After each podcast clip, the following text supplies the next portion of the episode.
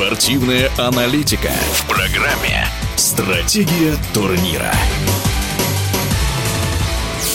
О фигурном катании всегда говорить интересно, особенно когда сезон такой неоднозначный получился после чемпионатов, серии Гран-при и других турниров. Какой можно вывод сделать в нашем эфире один из лучших российских спортивных комментаторов, эксперт, обозреватель Андрей Голованов. Безусловно, подтвердил нынешний сезон, что российская школа фигурного катания сильнейшая в мире. Прекрасное выступление на чемпионате Европы. Четыре золота из четырех. Прекрасное выступление на Олимпиаде. Шесть медалей, из которых две золотые. Если говорить о Гран-при, хотя сезон был не завершен, но 11 побед у России и 30 призовых мест. И 11 представителей в финале, если бы он состоялся.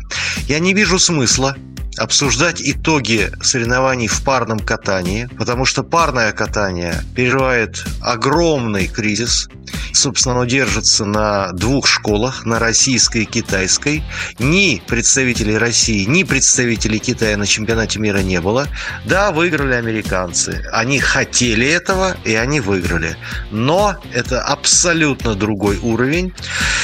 Что касается мужского одиночного катания, то, конечно, сезон прошел под знаком превосходства Нейтана Чена умница, замечательный фигурист, которого подготовил, кстати, наш российский тренер Рафаил Арутюнян. Что касается чемпионата мира, то выиграл, как известно, японец Шома Уна. Очень достойный спортсмен, и он на Олимпиаде прекрасно откатался. В этом плане никаких вопросов нет. Как нет вопросов и к победе Габриэлы Пападакис и Гийома Сизерона в танцах на льду. Пятикратные теперь уже чемпионы мира, олимпийские чемпионы, блестящие профессионалы.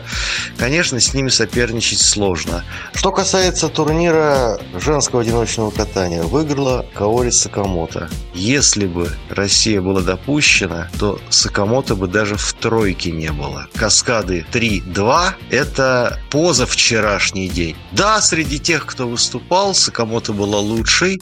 Она сделала ставку на безупречный прокат. Ей это все удалось. Она она молодец. То же самое было на Олимпиаде. Но это не то, что двигает фигурное катание вперед. Конечно, наша школа лучшая. Наша школа самая-самая передовая. И с этим никто не спорит, и все это знают. И даже э, возможное решение о подъеме возрастного ценза, ну, собственно, оно уже принято, просто оно будет озвучено на Конгрессе, который состоится в Таиланде в июне, ничего не поменяет. Мнение спортивного комментатора Андрея Голованова о прошедшем сезоне у фигуристов. Стратегия турнира.